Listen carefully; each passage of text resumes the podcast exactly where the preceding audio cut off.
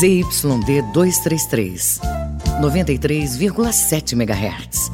Rádio Cultura FM, uma emissora da Rede Cultura de Comunicação. Fundação Paraense de Rádio Difusão, Rua dos Pariquis, 3318. Base operacional, Avenida Almirante Barroso, 735. Berlim, Pará, Amazônia, Brasil.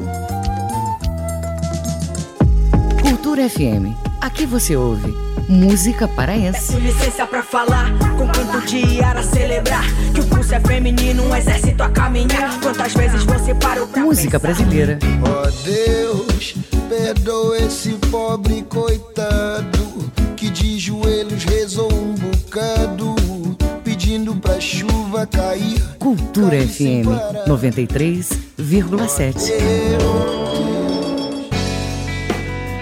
Uma sociedade mais justa se constrói com mais participação feminina em todos os espaços. Para combater a desigualdade e apoiar as mulheres nessa luta, precisamos da união de todos. Apoie esta causa. Incentive o protagonismo e as escolhas, defenda a independência econômica, sexual e emocional da mulher. Toda mulher merece o reconhecimento do poder que tem de transformar a sociedade para melhor. Cultura, rede de comunicação.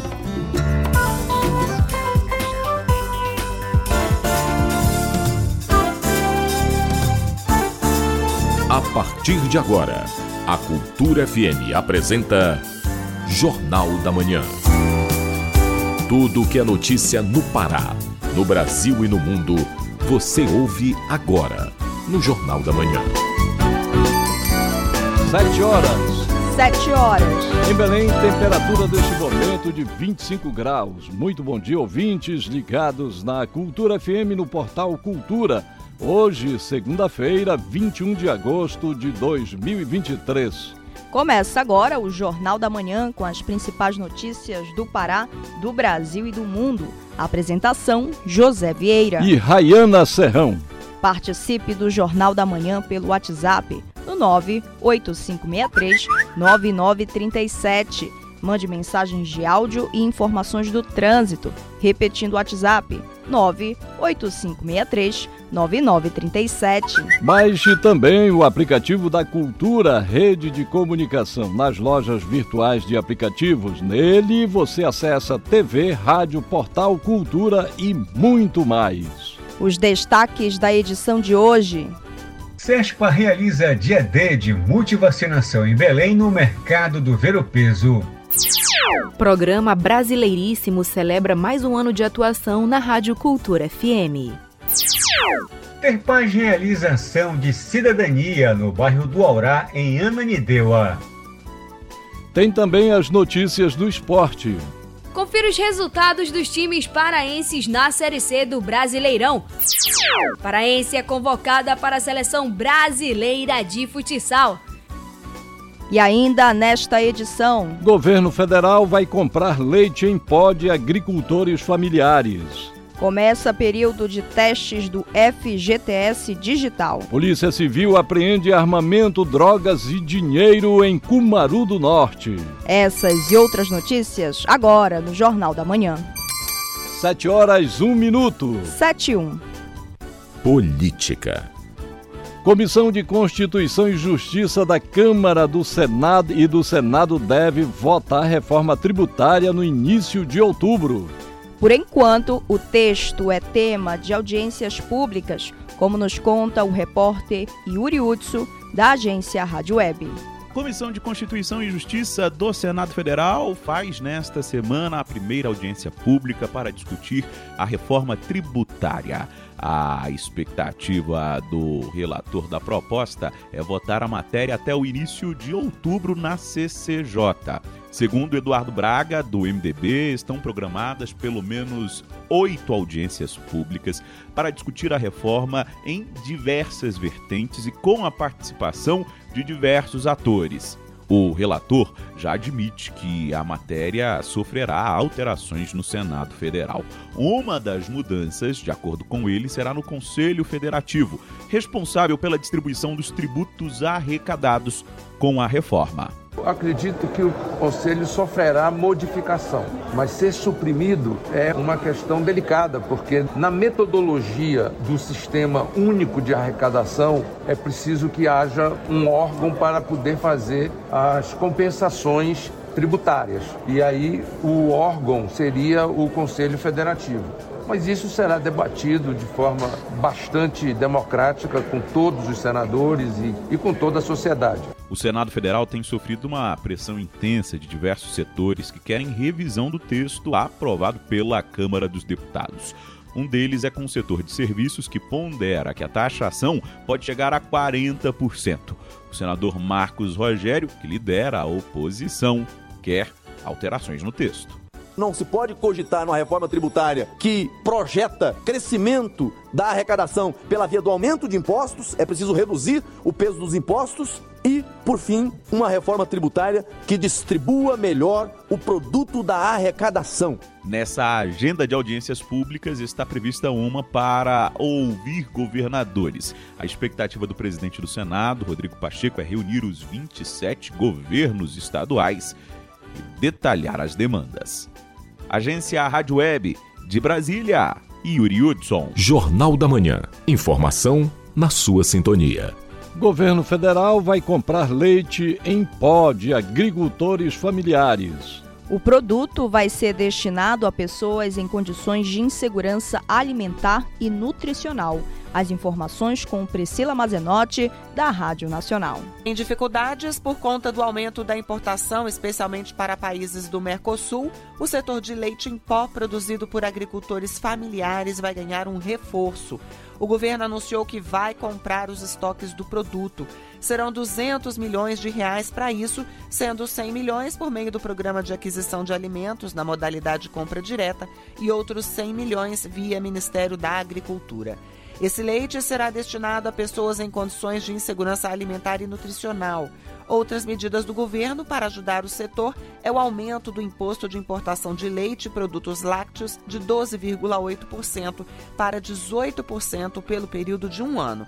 Isso para três produtos: queijo de pasta mole e de pasta azul e óleo de manteiga e a retirada de 29 produtos de uma resolução que previa tarifa de importação unilateral de 10%. Estamos falando aqui de iogurte, manteiga e doce de leite, por exemplo, que agora terão imposto variando entre 10% e 14%. Além disso, em julho passado, o governo já havia atendido o pleito do setor de elevação da alíquota de outros componentes, como complementos alimentares.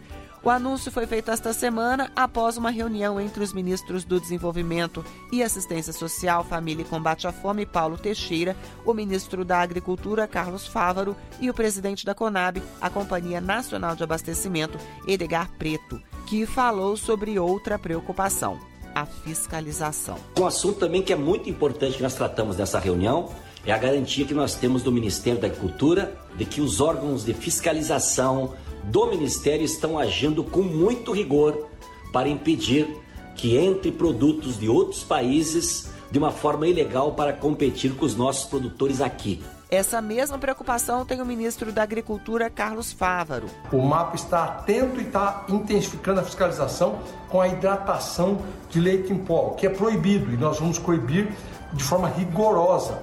Estamos atentos também à entrada de produtos fora de conformidade nas nossas fronteiras. A crise no setor vem desde o ano passado. Segundo Centros de Estudos Avançados em Economia Aplicada da USP, as importações brasileiras de lácteos aumentaram 148% entre junho do ano passado e junho deste ano.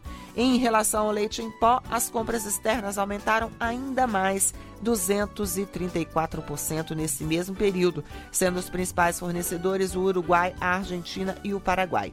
Internamente, o preço médio do leite cru adquirido por laticínios registrou queda em maio, 6,2% em relação a abril. Apesar disso, o preço final do produto para os consumidores vem registrando alta. Entre janeiro e julho deste ano, o leite longa-vida registrou alta de 7,13%, segundo o IPCA, que mede a inflação oficial. O próximo passo agora, segundo a Conab, é conversar com as grandes redes de supermercado para entender o que está havendo. Com informações da Agência Brasil, da Rádio Nacional em Brasília, Priscila Mazenotti.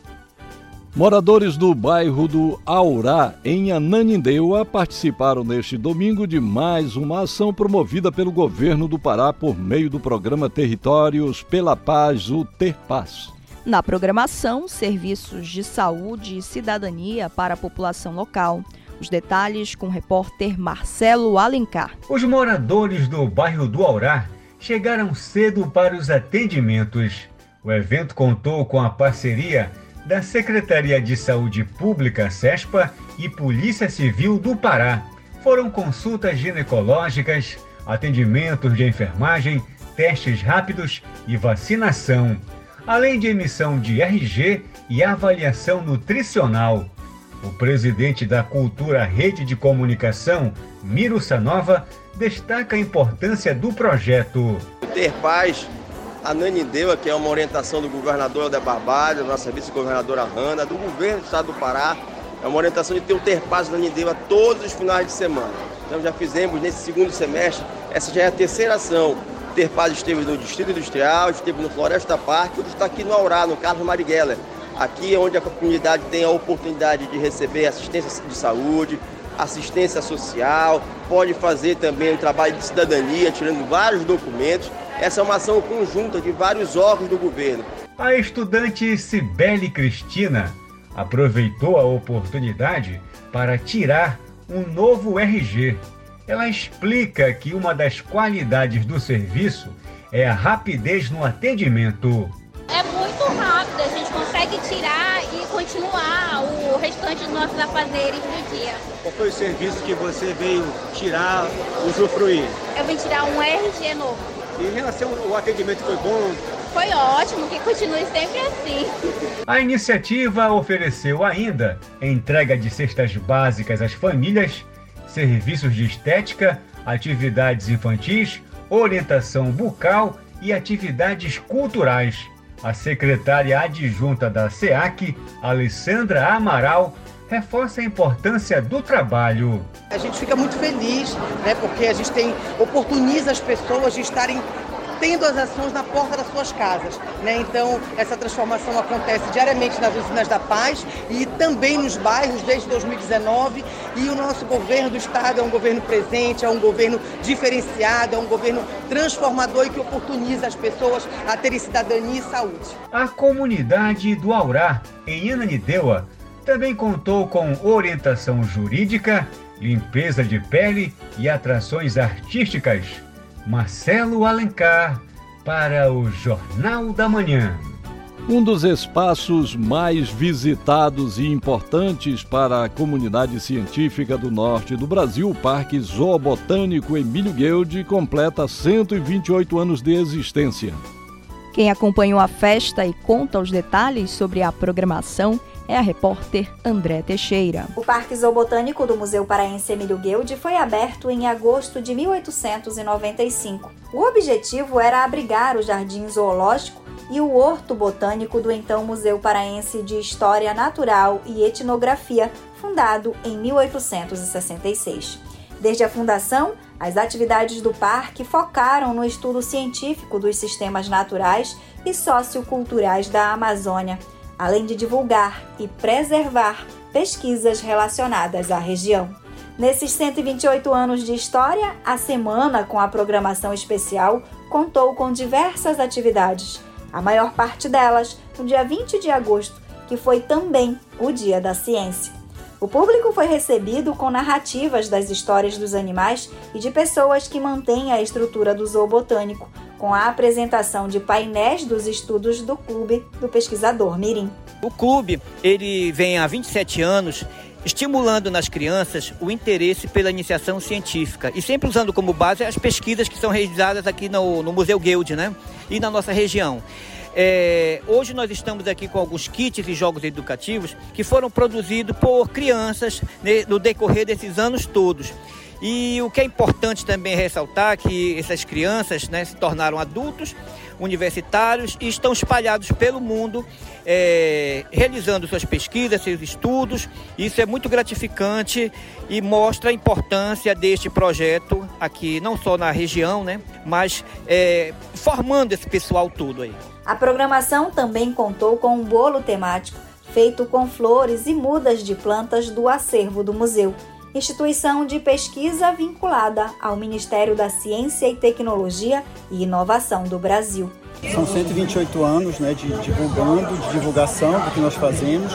E esse parque, a importância dele é que você pode ver, ele está dentro de um centro urbano e ele, nós continuamos na preservação e na conservação do que a gente tem aqui. Isso dá um clima, um microclima totalmente diferente, né? Para quando você entra aqui no parque e quando você está fora do parque. Então ele tem esse lugar de, vamos dizer, de uma quietude também, né? Porque se você anda pelo parque, você não consegue escutar o barulho dos carros que estão lá fora, você não consegue ouvir quase nada. Então você está dentro de uma floresta, uma floresta urbana. Então essa tem essa importância toda. Além de que nós também temos os nossos bastidores, que as pessoas não sabem o que acontece aqui dentro, né? Quem, com, quem cuida das, das plantas, né? Da flora, quem cuida da fauna, como é feito e como é conduzido, quem cuida dos prédios históricos, tudo isso que a gente tem aqui dentro. Então nós temos várias, vários setores, né? Que às vezes não aparecem, mas que fazem esse parque aparecer. Andréa Teixeira para o Jornal da Manhã. 7 horas 14 minutos. 7 e 14. Trânsito na cidade. Vamos saber como está o trânsito na Grande Belém na manhã desta segunda-feira. Quem tem as informações é o repórter Marcelo Alencar. Bom dia, Marcelo. Bom dia, José Vieira, Rayana Serrão e ouvintes do Jornal da Manhã. Quem sai de casa no início dessa semana, na segunda-feira movimentada, você vai pegando engarrafamento na rodovia BR-316 desde o município de Marituba até no entroncamento, atingindo velocidade máxima, é, vira de até no máximo 29 km por hora. No fluxo contrário da via, ele está um pouquinho melhor, ele está moderado do entroncamento até no viaduto do Coqueiro, com velocidade máxima de 30 km por hora, passando do Coqueiro até o município de Marituba, o trânsito já fica muito complicado, está é, tá pesado, a velocidade máxima é de 25 km por hora. Almirante Barroso segue com trânsito é intenso, do entroncamento até o 2 Batalhão de Infantaria de Selva, atingindo velocidade máxima de 16 km por hora. Passando do 2 Batalhão até ali, próximo da Travessa da Estrela, ele fica moderado, com velocidade média de 27 km por hora.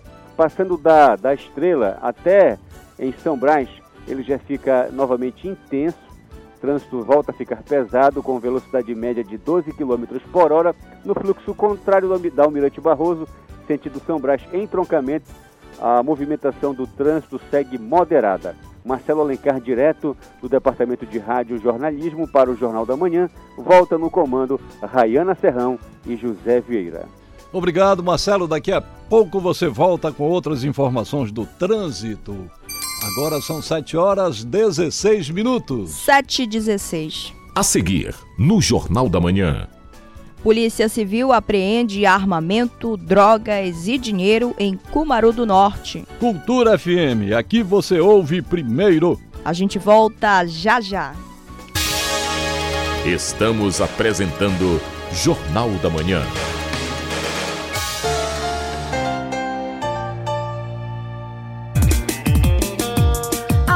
Música do Pará, tocada do jeito que a gente gosta. Com bate-papo descontraído com os grandes nomes da música paraense.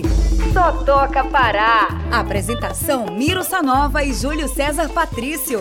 Só toca Pará. Toda segunda, de 5 às 6 da tarde aqui, na 93,7. Rádio Cultura FM. Mais égua que mistura paz d'égua. Uma sociedade mais justa se constrói com mais participação feminina em todos os espaços. Para combater a desigualdade e apoiar as mulheres nessa luta, precisamos da união de todos. Apoie esta causa. Incentive o protagonismo e as escolhas. Defenda a independência econômica, sexual e emocional da mulher.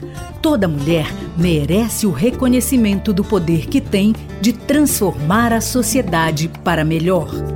Cultura, rede de comunicação. Cultura FM. Aqui você ouve música paraense. Salundu dança cachoeira, dança do rio, Campina Verde do Alari. No Chipaiá eu venho do Retiro Grande. Música brasileira. Balança pena, balança sem parar, arrasta a sandália. Cultura FM 93,7.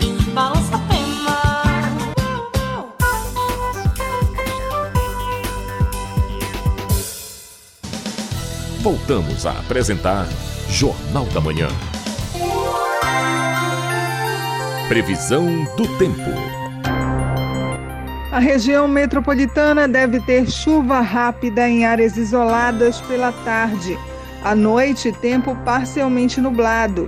Máxima de 35 e mínima de 24 graus na capital paraense.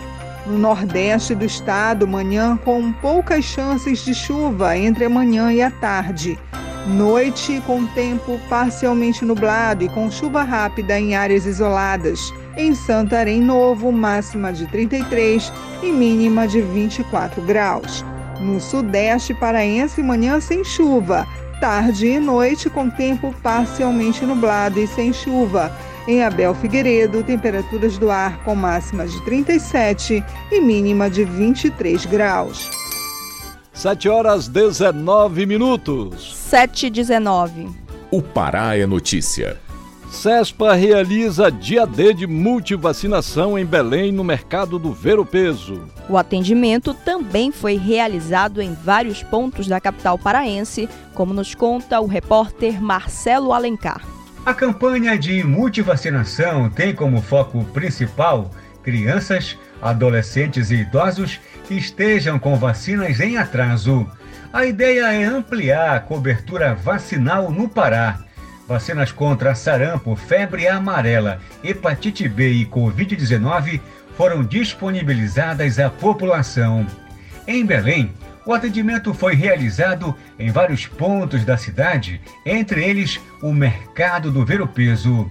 Muitas pessoas não tiveram tempo durante a semana para se vacinar, por isso aproveitaram a oportunidade na feira.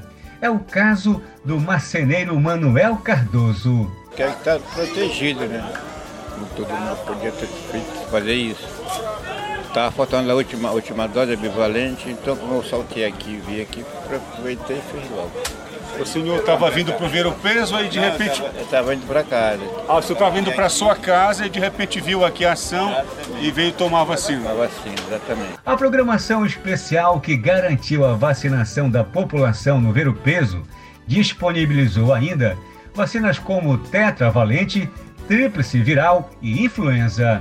A coordenadora de imunização da CESPA, Jaira Ataíde, comenta a importância do serviço. Na rotina, de uma maneira geral, nós temos 19 doenças que são evitáveis pela ação de vacinação. Quando a pessoa se vacina, ela tem uma ação individual e coletiva, uma vez que ela, protegida, protege as pessoas do seu entorno. Além da unidade móvel de vacinação instalada no Ver o Peso neste sábado, a CESPA ainda disponibilizou um posto de vacinação na Praça da República, em Belém, no domingo. A comerciária Anne Souza esteve no posto volante da CESPA e colocou a vacinação em dias. É a prevenção, viu? Porque com essa nova cepa aí que já estão anunciando, né? Então as pessoas têm que estar se vacinando. E um alerta, mãe, pai, que tem suas crianças recém-nascidas, levem para vacinar, porque é muito importante. A vacinação é a forma mais eficaz e segura de adquirir proteção contra uma doença. Marcelo Alencar, para o Jornal da Manhã. Governo do Estado entregou na última semana nova sede do Núcleo Integrado de Operações em Paragominas, sudeste do estado. Foi assinada ainda a ordem de serviço da construção do novo hospital regional. A medida é comentada pelo governador Helder Barbalho. Acompanhe. Nós damos um passo decisivo para das obras mais importantes desta região, que é o novo Hospital Regional uh, do Leste, para atender a região da Belém Brasília e o Nordeste do nosso estado.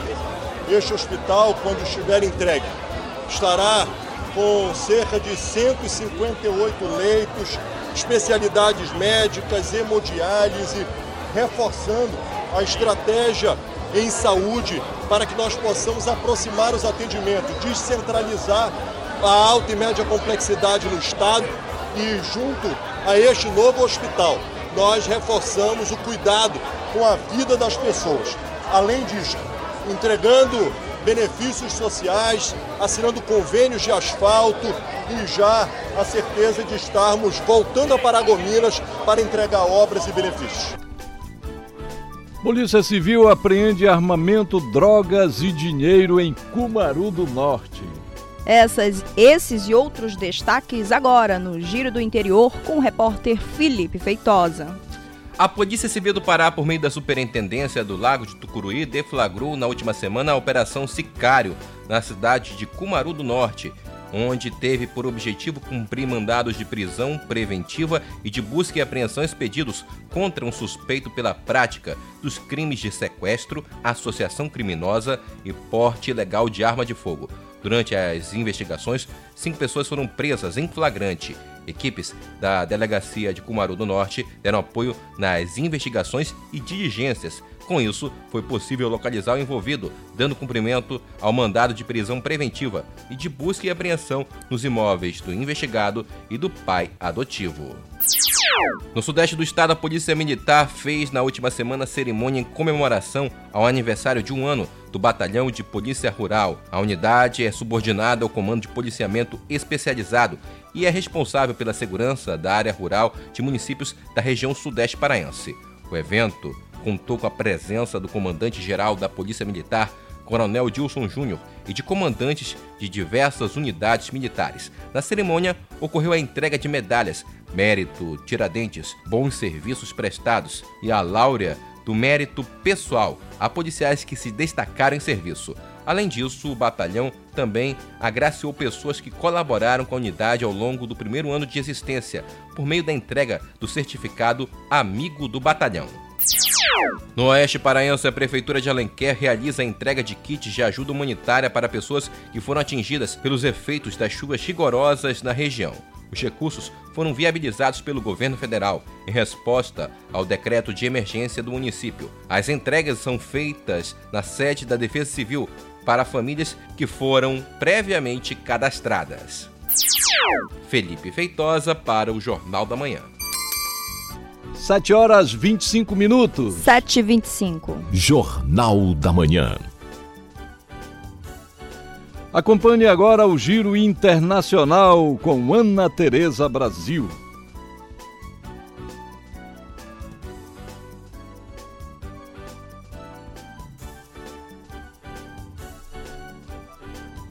O Equador encerrou neste domingo, dia 20, um dia eleitoral tenso para eleger presidente e congressistas em meio a um grande desdobramento militar devido ao recente assassinato de um candidato presidencial e a violência das gangues do narcotráfico, constatou a agência France Press. A autoridade eleitoral tem até 23 de setembro para fornecer os resultados definitivos das eleições. Espera-se uma contagem extraoficial preliminar que começou ainda no domingo para determinar quem sucederá o presidente de direita Guilherme Lasso, de acordo com as autoridades equatorianas. A morte da liderança quilombola Bernadette Pacífico foi condenada pela Organização das Nações Unidas, a ONU. Em um comunicado emitido no último sábado, o Escritório Regional para a América do Sul da ONU Direitos Humanos insistiu que o caso não pode permanecer impune. Bernadette Pacífico foi morta a tiros em casa e terreiro religioso no dia 17, no município de Simões Filho, na Bahia. Diante da constante violência, o organismo reforça o apelo pela proteção a lideranças e pessoas defensoras dos direitos humanos, declarou a ONU. Neste sentido, a entidade convoca o Brasil a cumprir o dever de proteger a vida, a integridade pessoal, os territórios, a liberdade religiosa e os recursos naturais dos povos. Com informações da agência France Press e do UOL Internacional, Ana Tereza Brasil para o Jornal da Manhã. 7 horas 28 minutos. 7 e 28. Trânsito na cidade. Vamos saber como está o trânsito mais uma vez na Grande Belém. Repórter Marcelo Alencar. Exatamente, a gente volta a falar sobre a movimentação na rodovia BR-316, que tem trânsito pesado do entroncamento até o viaduto do Coqueiro, assim como também do viaduto do Coqueiro para o entroncamento. Nessas duas faixas, a movimentação do trânsito está intensa, atingindo velocidade média de 19 km por hora. Na Almirante Barroso, o trânsito continua pesado do entroncamento até o 2 Batalhão de Infantaria de Selva. Ele fica moderado do 2 Batalhão até ali próximo da Travessa Angostura. Volta a ficar é, intenso, pesado, da Angostura até, até na Travessa do Chaco, com velocidade média de 9 km por hora. Portanto, é o trecho mais complicado no Almirante Barroso, é, da Lomas até a Travessa do Chaco. Passando do Chaco até São Brás, ele já fica tranquilo, tá? No fluxo contrário do Almirante Barroso, sentido São Brás, em troncamento, ele está moderado em toda a extensão, atingindo velocidade é, máxima de 40 km por hora. Ele está pesado é, na José Malcher, Antônio Barreto, Avenida Nazaré e também na Avenida Braz de Aguiar. Ele está tranquilo na Duque de Caxias, Marquês de Erval e também ali na Travessa Doutor Enéas Pinheiro. Marcelo Alencar, direto do Departamento de Rádio e Jornalismo para o JM, volta no comando Rayana Serrão e José Vieira. Obrigado, Marcelo. Agora são 7 horas 29 minutos. 7 e 29. A seguir, no Jornal da Manhã. A Espanha é a campeã da Copa do Mundo Feminina. É daqui a pouco aqui na Cultura FM, não saia daí. A gente volta já já. Estamos apresentando Jornal da Manhã.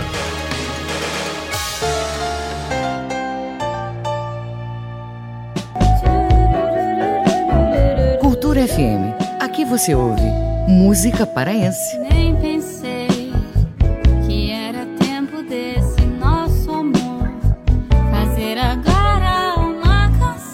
Música brasileira. Você é a razão da minha felicidade. Não vá dizer que eu não sou. Cultura FM 93,7. A sigla LGBTQIA, usada no mundo todo, não é só um aglomerado de letras, representa a união de uma comunidade. São homoafetivos, bissexuais, transgêneros, travestis, queer, intersexuais e assexuais. O sinal de mais representa quem não se identifica com nenhuma vertente. No Brasil, a homofobia é crime. Levante a bandeira do respeito representada pelo arco-íris. Denuncie casos de homofobia pelo Disque 100 ou vá à delegacia da sua cidade. Cultura, rede de comunicação. Alô, gente, aqui é o Ricardo Kizan. Eu tenho um recado para você. De segunda a sexta-feira às 18 horas, as marcantes. Agora o que me resta são meus pensamentos, suas fotos pelo chão. A gente já não se entende e a nossa história mudou. O ritmo contagiante, o movimento, a história do Brega. Pela Cultura FM 93.7.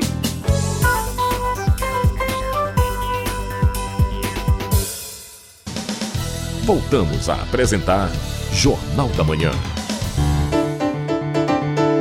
Em Em Belém, maré baixa neste momento. A maré sobe a 1h43 da tarde e a vazante às 9 da noite. No porto de Salinópolis, a maré sobe às 10 da manhã e desce às 4h45 da tarde, voltando a encher às 10h17 da noite.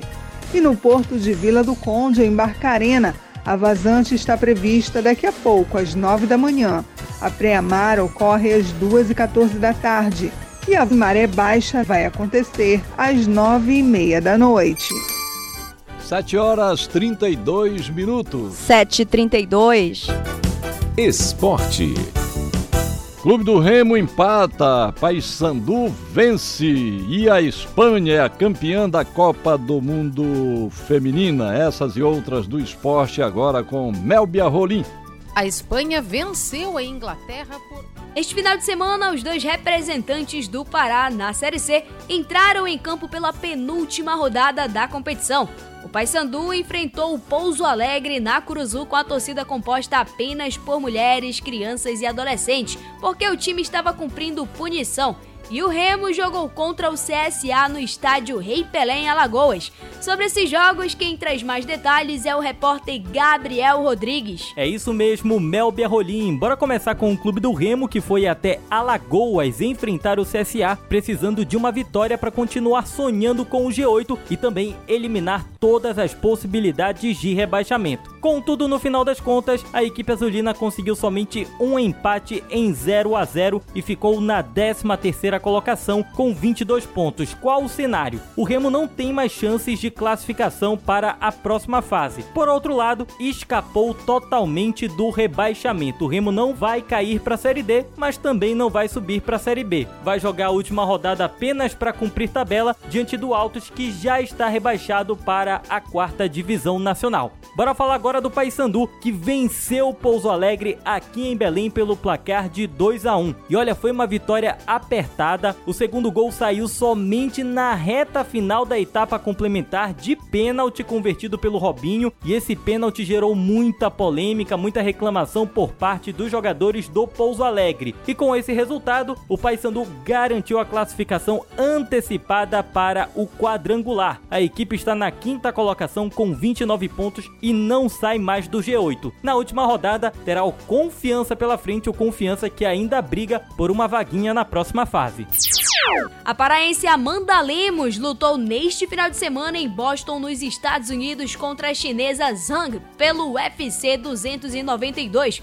Sobre esse combate, quem acompanhou e traz todas as informações é o repórter Gabriel Rodrigues. Bora lá, Mel Berrolim, falar agora de UFC. Não foi dessa vez que a paraense Amanda Lemos conquistou o tão sonhado cinturão na categoria peso palha, que vai até 52 quilos, na coluta principal do UFC 292, que ocorreu neste sábado em Boston, nos Estados Unidos. A Amanda não resistiu ao domínio da chinesa e ainda campeã Weili Zhang e perdeu por decisão decisão unânime dos juízes. 50-43, 50-44, 49-45. Essa foi a pontuação final da luta.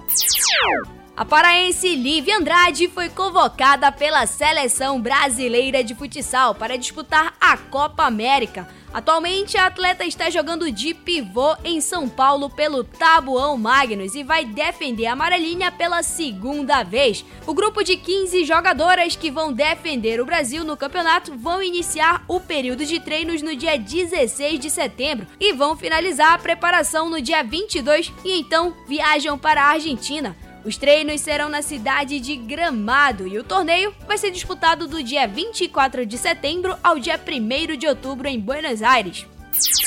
O meia Luquinhas, que disputou o Parazão 2023 pelo Itupiranga e a Série D do Brasileiro pela Tuna Luso, segue hospitalizado em Paragominas. O jogador de 26 anos sofreu um grave acidente de moto em Paragominas no dia 12 deste mês de agosto.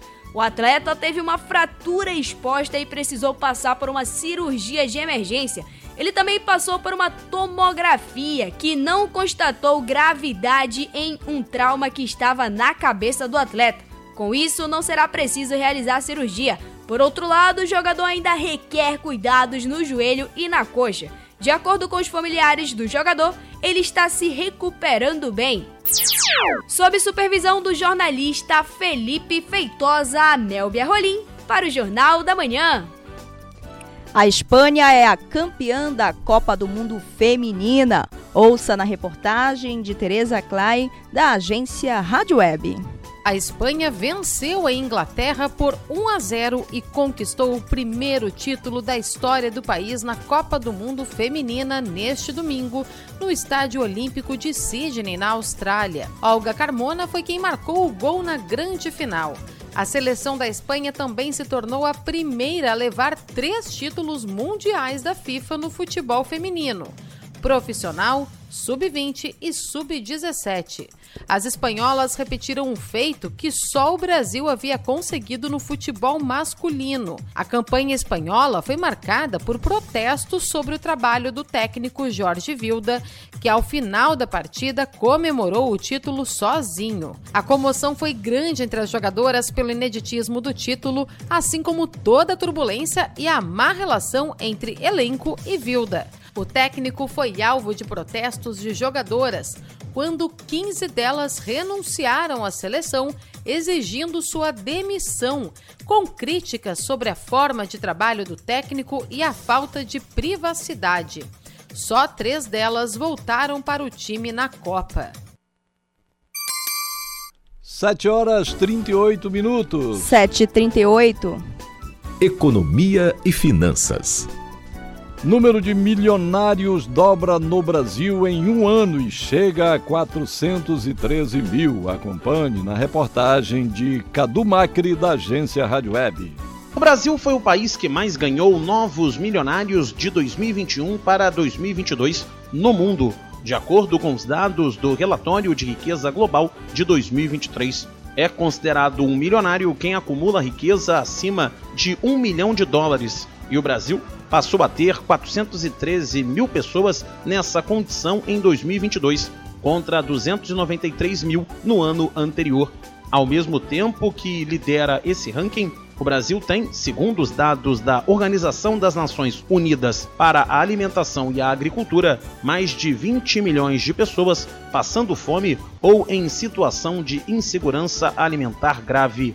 Para o economista Osmar Visibelli, essas são questões que precisam ser observadas de forma separada. O fato de você estar tratando os dois pontos extremos de um conjunto da sociedade precisa separar. Isso é uma visão ideológica, isso não é uma visão de economista. A visão do economista vai dizer o seguinte: ora, se dobrou o número de milionários, existem ações que fizeram com que estas pessoas, de alguma forma, fizessem um acúmulo de capital e atingissem a esse patamar. Da mesma forma, no ponto extremo, você pode dizer que nós temos uma situação na qual essas pessoas não encontram ou não procuram mudanças da sua ordem econômica. Osmar Visibelli explica ainda que a sociedade brasileira está em uma posição intermediária no aspecto econômico. Se você coloca alguma coisa em torno de 10% da população no extremo de pobreza, de insegurança alimentar e coloca uma fraçãozinha de 0,00 pipocas como milionário, isso quer dizer que a sociedade brasileira como um todo não está nem na posição de milionário nem na posição de extrema pobreza. Surubim, Uritinga e Caçã foram as espécies que apresentaram maior redução nos preços. Acompanhe na reportagem de Matheus Miranda. O pescado vendido nos supermercados e feiras livres do estado apresentou queda de preços pelo quarto mês consecutivo. Os dados são da Prefeitura de Belém por meio da Secretaria Municipal de Economia SECOM e DIEESE Pará. De acordo com Everson Costa, supervisor técnico do DIEESE, a diminuição nos preços traz um impacto significativo devido ao fato da população paraense gastar muito com comida. A queda no preço dos alimentos para nós é fundamental, porque aqui no Pará se gasta muito para comer ou para poder levar alimentos para casa. Um assalariado, por exemplo, compromete mais da metade do que ganha só para adquirir os alimentos para a sua residência. Sobra muito pouco, portanto, para fazer frente aí à energia elétrica, aos pagamentos demais com saúde. Segundo a pesquisa, o surubim, urutinga e cação foram os peixes que apresentaram maior queda nos preços. Everson Costa explica que a diminuição nos valores é ocasionada em função de aspectos ambientais e econômicos. As quedas acontecem primeiro porque temos uma série de espécies que estão fora do período de defesa, é importante que se diga isso, então a oferta é maior, automaticamente a condição de maré também é mais favorável, isso faz com que, sem defesa, maior oferta do pescado, a gente possa ter aí preços sendo praticados é, com mais equilíbrio. A demanda e a busca pelo pescado também não é a mesma no começo do ano. É bom lembrar que mesmo Pará sendo um grande produtor de pescado, nós temos aqui uma comercialização muito forte. Apesar das quedas, o balanço comparativo dos últimos 12 meses ainda indica que os reajustes não foram suficientes para equilibrar os aumentos que ocorreram durante o período. Matheus Miranda para o Jornal da Manhã. Agência de viagens suspende emissão de passagens e pacotes turísticos. A medida é polêmica e gerou grande debate sobre os direitos dos consumidores. Acompanhe no comentário do educador financeiro Pedro Loureiro, na coluna de Economia e Finanças de hoje. Vamos ouvir. Bom dia. Nesta sexta-feira, dia 18, a agência de viagens 123 Milhas anunciou a suspensão das emissões de passagens aéreas e de pacotes de viagem de sua linha promocional. A informação vale para os embarques previstos para os meses de setembro, outubro, novembro e dezembro. Esta linha destina-se aos viajantes que tenham adquirido passagens ou pacotes com datas flexíveis. De acordo com a empresa 123 Milhas, os valores gastos pelos clientes com produtos da linha promocional afetados pela suspensão serão integralmente devolvidos na forma de vouchers com correção monetária de 150% do CDI. Os vouchers poderão ser usados para a compra de outros produtos da 123 Milhas. No comunicado, a empresa justifica que sua decisão se deve pela, aspas, persistência de fatores econômicos e de mercado adversos relacionados principalmente à pressão da demanda e aos preços das tarifas aéreas. Fecha aspas. A companhia informou que as vendas já haviam sido interrompidas na quarta-feira, dia 16. Quem ouve estes comentários há mais tempo deve lembrar que já tratei duas vezes deste tema: risco de comprar pacotes turísticos com muita antecedência. Mas vamos relembrar. Agências de viagens recebem uma comissão muito pequena sobre suas vendas, mas atuam em um negócio de muito risco de oscilação de preços. Por isso, diversas agências que entraram neste sistema de venda de passagens e pacotes muito para o futuro tiveram problemas. Estela Barros, Soletur, Tia Augusta e muitas outras. Vale lembrar que a 123 Milhas não faliu como estas outras empresas. Ela ainda opera, mas ela está com problemas financeiros que pode levar a uma falência. A gente não sabe a situação, mas ela não faliu, como as que eu mencionei. Além dos riscos inerentes ao próprio mercado, quem compra pacotes de passagens com muita antecedência acaba assumindo também os riscos decorrentes de variação cambial, má gestão dos controladores da empresa ou mesmo gestão fraudulenta. Bem, a melhor opção ainda é guardar o dinheiro em uma boa aplicação destinada para este fim e comprar quando estiver mais próximo do embarque. Uma boa antecedência é de seis meses. Ela é menos arriscada e permite uma negociação de preços. Turismo é muito bom, mas o cliente precisa de estratégia e muita pesquisa antes de comprar.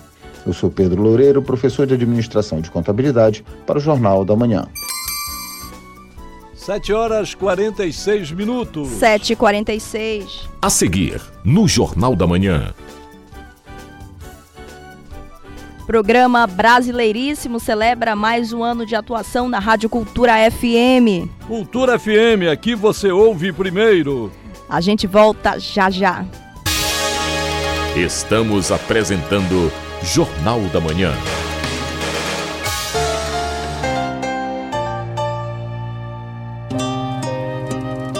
O aliciamento de crianças e adolescentes na internet é feito por meio de perfis falsos e técnicas sedutoras na intenção de conseguir imagens para fins sexuais. Nunca deixe a criança com acesso livre à internet. Supervisionar é proteger. Cultura, rede de comunicação em defesa dos direitos da criança e do adolescente. Colégio Santo Antônio, há 145 anos conectando histórias e educando para a vida Venha conhecer nossa formação de excelência no coração de Belém. Há mais de um século, olhando para o futuro e construindo um presente pautado em valores e princípios humanos e cristãos. Colégio Santo Antônio, aqui você constrói um futuro de sucesso. WhatsApp 91984073213. Cultura FM. Aqui você ouve música popular paraense. Me dá o teu sorriso que eu te dou o meu. Segura minha mão. Música popular brasileira. Deixa eu ver sua alma, a epiderme da alma. Cultura FM 93,7. Deixa eu tocar sua alma. Música, Música. Informação, informação, cultura, cultura e interatividade. Conexão Cultura. Conexão Cultura. Conexão Cultura. De segunda a sexta, oito da manhã. Aqui na 93,7. Cultura FM.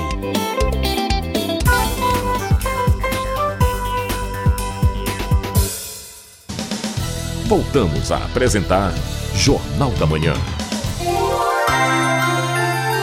Previsão do tempo. No sudoeste do estado, manhã e tarde sem chuva. Noite com céu parcialmente nublado e baixo indicativo de chuva. Em Itaituba, máxima de 38 e mínima de 24 graus. No Baixo Amazonas e Calha Norte, tempo parcialmente nublado e sem chuva durante o dia. Noite com céu com poucas nuvens e baixo indicativo de chuva. Em Oriximiná, máxima de 38 e mínima de 25 graus. E no arquipélago do Marajó, manhã com céu claro e sem chuva. De tarde pode haver chuva rápida. À noite, o tempo varia entre parcialmente nublado a claro, com baixo indicativo de chuva. Em Portel, temperatura com máximas de 34 e mínima de 25 graus. 7 horas e 50 minutos. 7h50. A seguir, no Jornal da Manhã. Jornal da Manhã. Informação na sua sintonia. Profissionais da área da educação estiveram reunidos em Belém durante evento que aborda os avanços da alfabetização no Brasil. O evento continua no fim do mês. O repórter Felipe Feitosa tem os detalhes.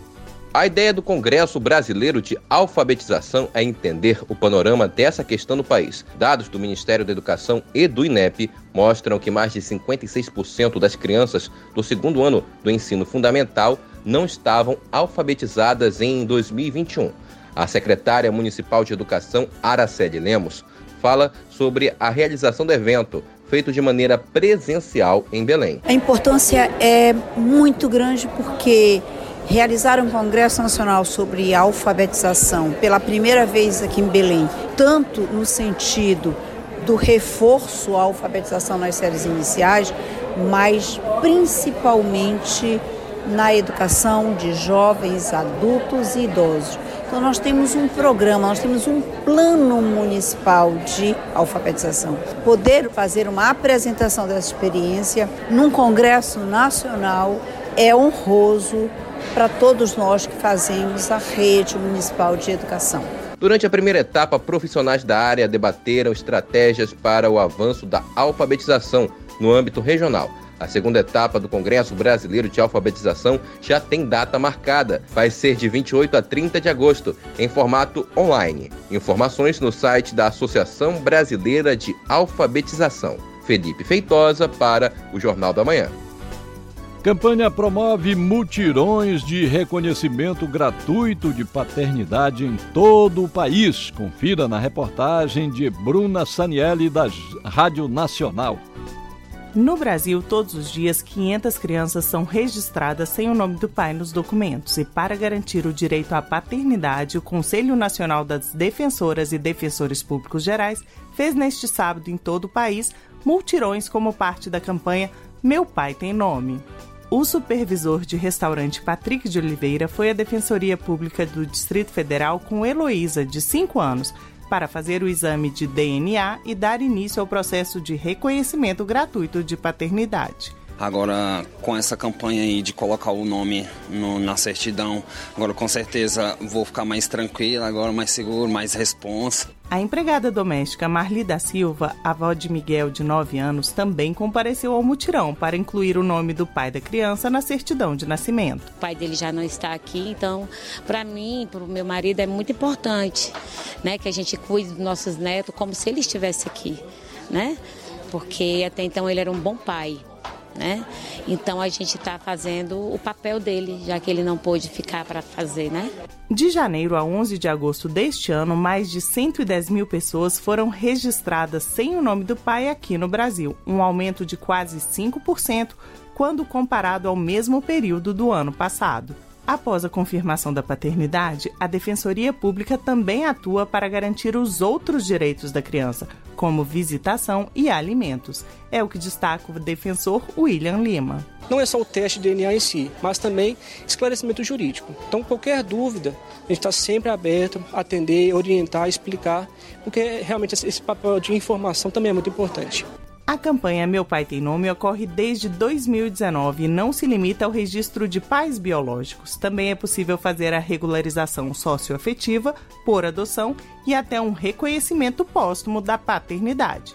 Da TV Brasil, em Brasília, Bruna Sanielli. Programa Brasileiríssimo celebra mais um ano de atuação na Rádio Cultura FM. A programação divulga o choro ou o chorinho. Saiba mais com Tamires Nicolau.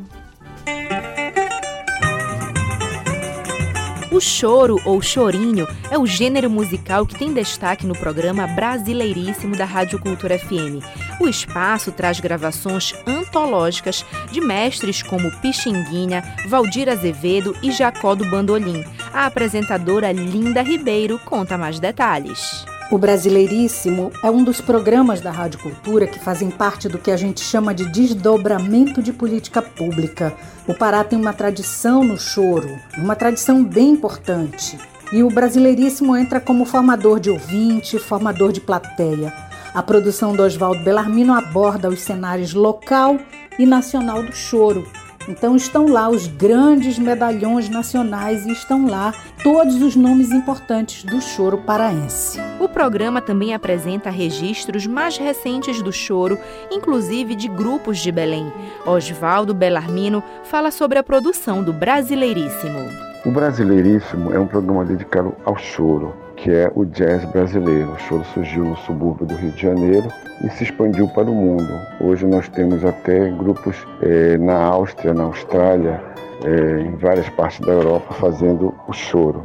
Mas o brasileiríssimo ele também se mantém com gravações da internet, com o choro paraense. Nós temos vários grupos de, de choro em atuação, em atividade aqui no Pará. Aí temos, claro, no Rio de Janeiro, temos o Clube de Choro de Brasília, é, temos álbuns antológicos. Esse ano nós temos o centenário de Valdir Azevedo, que foi autor de Brasileirinho, né? E nós, o programa vem comemorando durante todo esse ano o centenário de nascimento do compositor, grande compositor carioca, Valdir Azevedo. Mas além disso, nós temos outras gravações, outros mestres, Jacó de Bandolim, Pixinguinha, a história das gravações, os bastidores da gravação, tudo isso você encontra no Brasileirismo, que é um dos mais antigos programas que ainda está na nossa grade da Cultura Filme, dedicado ao choro que o público normalmente conhece como chorinho. É, esse é o Brasileirismo. O músico Luiz Pardal comenta que o programa enaltece o choro e prestigia os artistas locais. Nesse programa maravilhoso, a gente pode ouvir os grandes clássicos dos choros, como Jacó do Bandolim, Vadia Azevedo e tantos outros, e os choros antigos, tradicionais, e choros modernos também dos compositores atuais. Podemos ouvir esse, esse gênero de choro de todo o Brasil. E o mais importante, que esse programa também vem prestigiando os chorões aqui da nossa terra, né? como Adamor do Bandolim e tantos outros. E a gente vem tendo essa oportunidade de divulgar esse trabalho que é feito aqui né, pelos chorões paraenses nesse programa e levando a, a mais pessoas para poder conhecer esse, esse, essa, essa maneira de se fazer música que é o choro brasileiro, que é a música mais importante do mundo para mim, na minha opinião. O programa Brasileiríssimo da Rádio Cultura FM vai ao ar às terças, às 8 da noite. Tamires Nicolau, para o Jornal da Manhã. 7 horas e 57 minutos. 7h57, a gente vai saber agora as últimas do trânsito com o repórter Marcelo Alencar. Alô, Marcelo. Exatamente, Rayana, novamente bom dia para você, por vir e para todos os ouvintes do Jornal da Manhã. Trânsito segue intenso, complicado no Almirante Barroso, desde o entroncamento até São Brás, atingindo velocidade máxima eh, Rayana de 11 km por hora. Fluxo contrário está moderado em toda extensão, velocidade média é de 35 km por hora. Está complicado na Duque, sentido ali da Brigadeiro Protásio para Antônio Baena, com velocidade máxima de até 9 km por hora. Esse trânsito é, está é, travando porque ocorreu um acidente de trânsito ali na esquina da Travessa Angostura, na Duque de Caxias, no fluxo contrário da Antônio Baena para a Brigadeiro Protásio. O trânsito está moderado, com velocidade média de 35 km por hora. Está moderado também na Marquês de Erval e na Avenida Pedro Miranda. Na João Paulo II, o trânsito está complicado, muito intenso, desde a Doutor Freitas até na Avenida Ceará, com velocidade máxima de 13 km por hora, fluxo contrário da João Paulo II, sentido Avenida Ceará, para o viaduto do Coqueiro, está moderado em toda a extensão. Marcelo Alencar, direto do Departamento de Rádio e Jornalismo, para o JM, volta no comando Rayana Serrão e José Vieira. Obrigado, Marcelo. Agora são 7 horas e 59 minutos. 7h59, termina aqui o Jornal da Manhã desta segunda-feira, 21 de agosto de 2023. Apresentação: José Vieira e Rayana Serrão. Outras notícias você confere a qualquer momento em nossa programação. Vem aí o Conexão Cultura. Bom dia. Um bom dia a todos e até amanhã.